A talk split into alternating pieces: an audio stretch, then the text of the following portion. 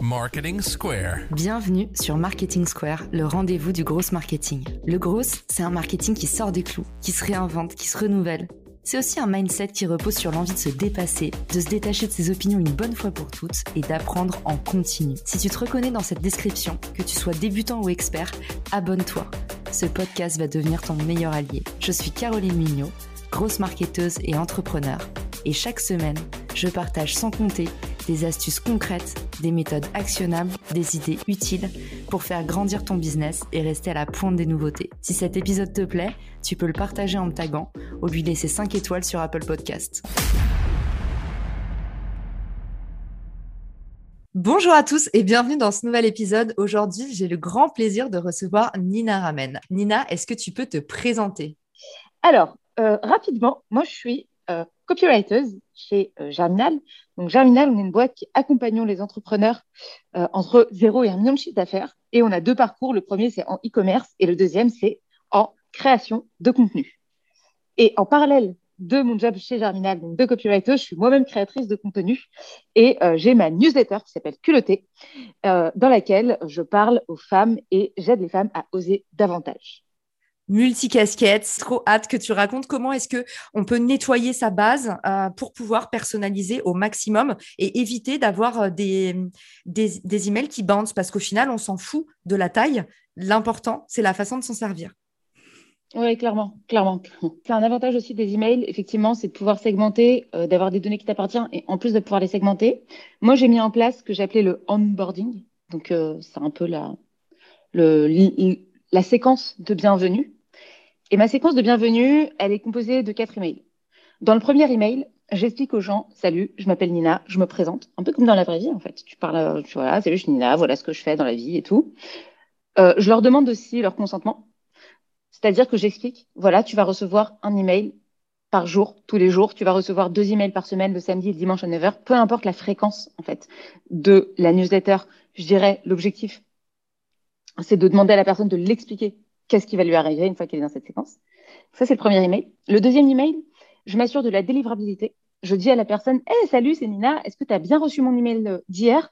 Euh, Si c'est le cas, pense à m'ajouter dans tes contacts. Comme ça, je vais tomber dans la boîte mail principale. Et donc, en termes d'algorithme euh, vis-à-vis euh, de notre nom de domaine, si tu on a un nom de domaine qui est propre et qui ne tombe pas dans les spams. Parce que ça, c'est quand même le plus gros risque quand on a euh, une newsletter, c'est de tomber dans les spams. Et là, bah, en fait, tu es encore plus dégoûté parce que tu as passé 5 heures à rédiger une newsletter qui finalement qui n'est pas lue et qui n'est même pas reçue. Donc ça, c'est la deuxième email. Le troisième email, je m'en sers pour segmenter, comme tu disais.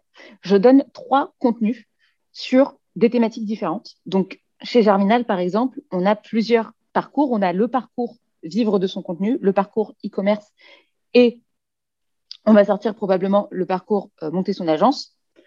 Et donc, ça me permet de voir en fonction de ce sur quoi la personne a cliqué, quel est son intérêt. Donc là, on fait ce qu'on appelle du tag d'intérêt, donc du tag d'intention. Et donc, je sais que si la personne, elle a cliqué sur e-commerce, c'est que probablement, elle se lance un e-commerce. Donc, derrière, je vais lui donner du contenu sur du e-commerce. Et le quatrième email, il sert à dire, voilà, euh, tu peux te désabonner, j'espère que ça t'a plu, etc., euh, etc. Donc, accompagner la personne. C'est toujours beaucoup moins violent que euh, d'arriver et de balancer du contenu. La personne, euh, elle te connaît ni d'Ève ni d'Adam. Donc voilà, pour moi, c'est cette séquence d'emails qui a un objectif multiple, me présenter, assurer la délivrabilité et segmenter.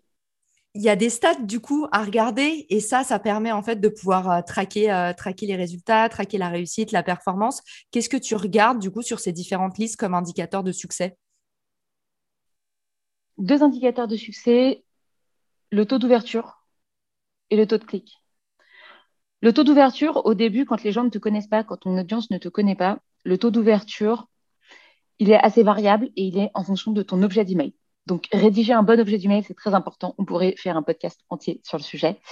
Euh, mais rédiger un objet d'email, euh, c'est la première chose à travailler et c'est d'ailleurs l'erreur que font la plupart des gens c'est que c'est ce qu'ils font en dernier, alors que finalement, c'est ce sur quoi ils devraient passer pas le plus de temps, mais en tout cas, je dirais un tiers euh, du temps. Parce que tu peux rédiger le meilleur contenu du monde, si personne ne le lit, ça ne sert à rien. Donc, objectif premier, avoir un email qui est ouvert. Deuxième objectif, le taux de clic. Ça, ça va être l'engagement que tu vas avoir sur ta newsletter, à quel point ce que tu dis intéresse les gens.